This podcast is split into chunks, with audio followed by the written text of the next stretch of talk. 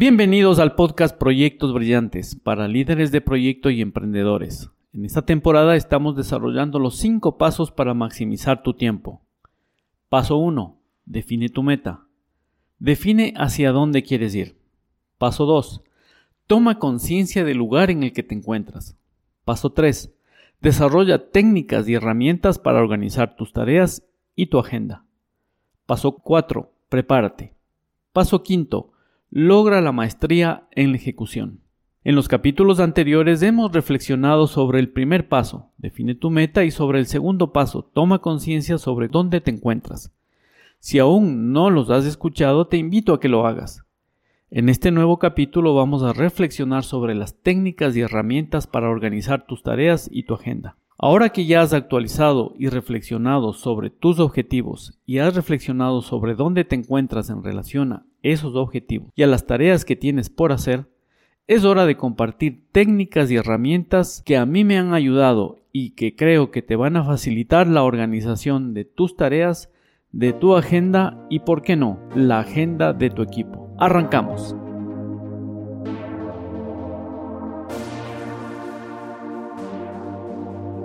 Muy buenas a todos, soy Franz Tufiño y este es el podcast Proyectos Brillantes, dirigido a líderes de proyecto y emprendedores que quieran compartir, descubrir y aprender claves para que sus proyectos, sean estos pequeños o grandes, tengan resultados espectaculares, extraordinarios y que cumplan con el propósito para el cual fueron creados dejando un legado, un aporte que contribuye a hacer de este mundo un poco mejor. El mundo está cambiando muy rápido y los líderes necesitamos desaprender, aprender y reaprender de forma permanente. Necesitamos reconocer los obstáculos internos y externos y luego necesitamos tener la motivación necesaria para superarlos y alcanzar los resultados esperados. En este tercer paso para maximizar tu tiempo, vamos a compartir técnicas y herramientas para organizar tus tareas y tu agenda. El orden es una cualidad esencial para maximizar tu tiempo y consiste en saber colocar cada cosa en su lugar y saber encontrar un lugar para cada cosa. El orden es también saber estar en el lugar apropiado en el momento adecuado. Es muy importante que seas ordenado y si eres padre de familia o si eres líder de un equipo, ese orden también será aprendido por las personas de tu equipo, por tus hijos, por las personas que te siguen. Recuerda, orden es tener un lugar para cada cosa y saber poner cada cosa en su lugar. En el orden y en el tiempo se encuentran el secreto de hacerlo todo y de hacerlo bien, nos enseñaba Pitágoras. ¿Conoces el principio de Pareto? A lo mejor lo has escuchado como principio del 80-20. El inventor de esta idea fue Federico Pareto, un ingeniero sociólogo, economista y filósofo italiano, que descubrió que el 80% de la riqueza de su país estaba en manos del 20% de la población solamente. Este descubrimiento le llevó a hacer varias investigaciones y a encontrar una relación muy interesante en la ley de la causa y efecto. Esta relación indica que alrededor de un 20% de las causas son las que llevan a obtener el 80% de los resultados, y alrededor del 80% de las causas nos llevan a obtener tan solo el 20% de los resultados. Para aterrizar un poco más esta norma, te pondré varios ejemplos tomados de la experiencia de expertos de las cuales podemos encontrar muchas evidencias. El 80% de los ingresos provienen del 20% de los clientes. El 80% de los clientes son atraídos por el 20% de los esfuerzos de publicidad. El 80% de las ventas corresponden a ventas del 20% de los productos.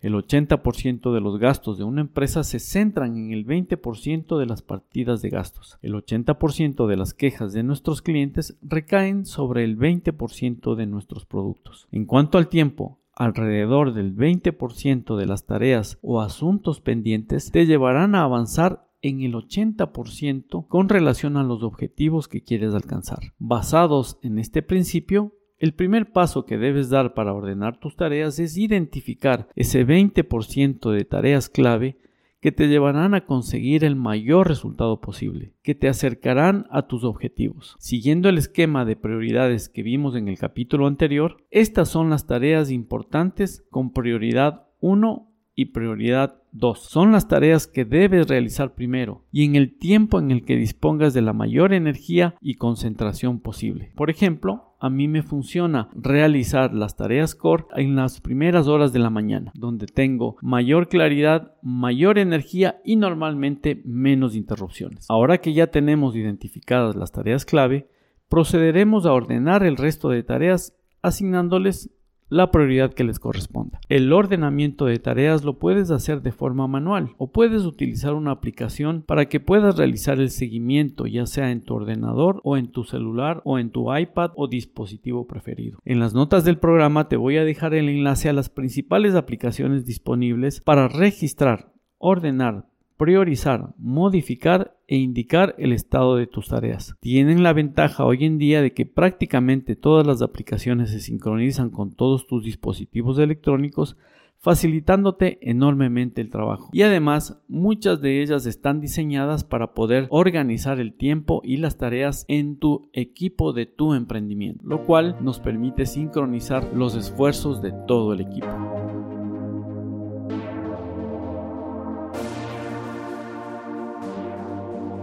Una vez ordenadas tus tareas, pasamos al segundo paso, que consiste en identificar el tiempo que tienes disponible y también el tiempo que no tienes disponible. Para conseguirlo, es muy útil contar con una agenda, sea esta manual o utilizando algún programa o aplicación. En esta agenda vamos a registrar todas las actividades que ya cuentan con una fecha y día para ser atendidas. Considera los tiempos de preparación o traslado, en especial para el caso de reuniones o compromisos que tengan lugar fuera de tu espacio de trabajo o fuera de tu domicilio. Una vez que hayas realizado este registro, podrás identificar qué tiempo no tienes disponible y qué tiempo te queda libre. Ese tiempo que te queda libre es el que vas a utilizar de la manera más eficiente posible para atender tus tareas core o tus tareas esenciales. Este es un buen momento para evaluar si los compromisos adquiridos aún tienen sentido mantenerlos o si es necesario cambiarlos o inclusive eliminarlos. Recuerda que si otras personas están involucradas en la actividad, es importante informarles del cambio que quieres realizar. Sea que elijas utilizar una agenda física o una agenda digital,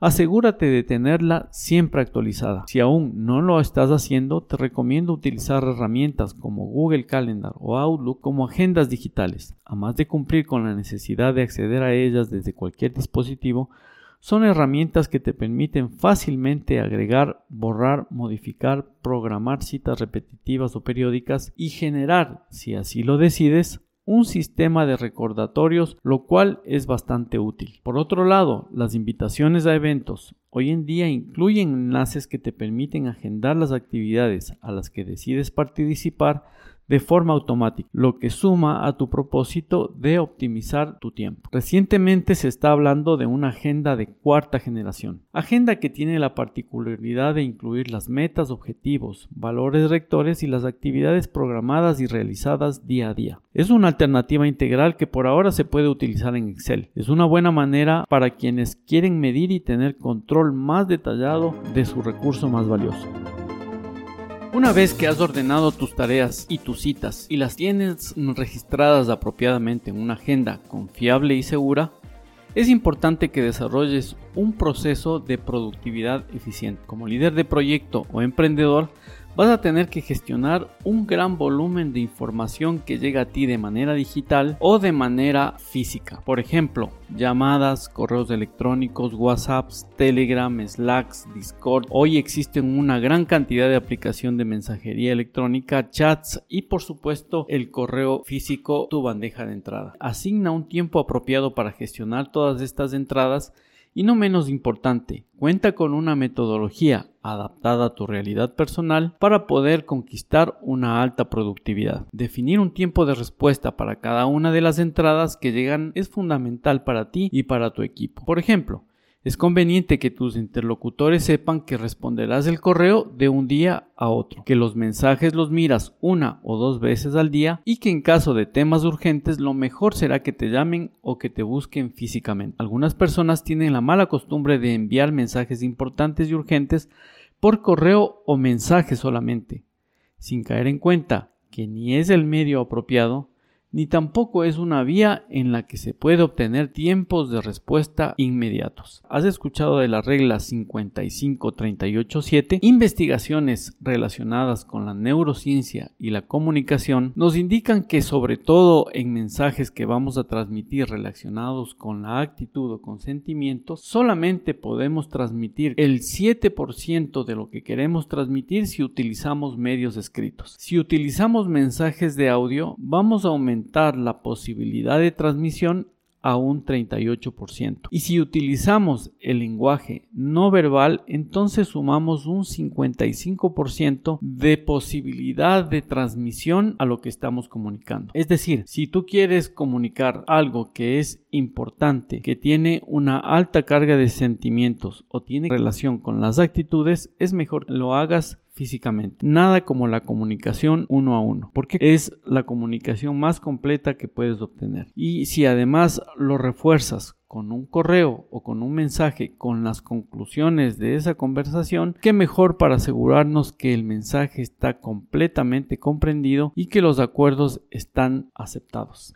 Como nos aconseja el filósofo estoico Epícteto, Preocúpate de lo que depende de ti. Con relación a este capítulo y a maximizar tu tiempo, lo que depende de ti es definir a qué le vas a dedicar tu tiempo cada día, definir tus prioridades, registrar y ordenar en un repositorio confiable, seguro y de fácil acceso todas las tareas que tienes que ejecutar y luego, por supuesto, ejecutarlas con la calidad esperada y dar a cada compromiso un seguimiento oportuno hasta terminar. Para conocer el siguiente paso sobre cómo maximizar tu tiempo, te invito invito a escuchar el podcast de la próxima semana, capítulo quinto en el que hablaremos sobre la preparación. Y ahora reflexiona, ¿en qué puedes mejorar tu proyecto hoy?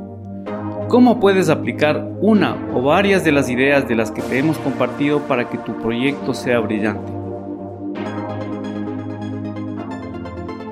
Inspírate en la idea del Kaizen Haz una pequeña mejora en la manera en que gestionas tus proyectos emprendedores paso a paso. Una mejora diaria de un 1% es suficiente, pero tienes que hacerla con constancia y con paciencia.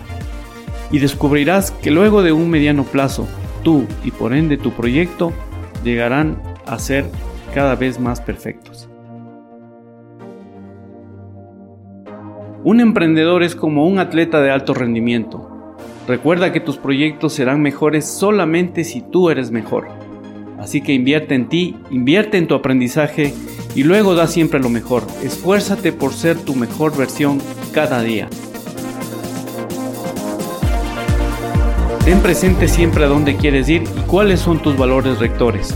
Y luego asegúrate que las decisiones y acciones que realizas cada día te lleven hacia tu objetivo.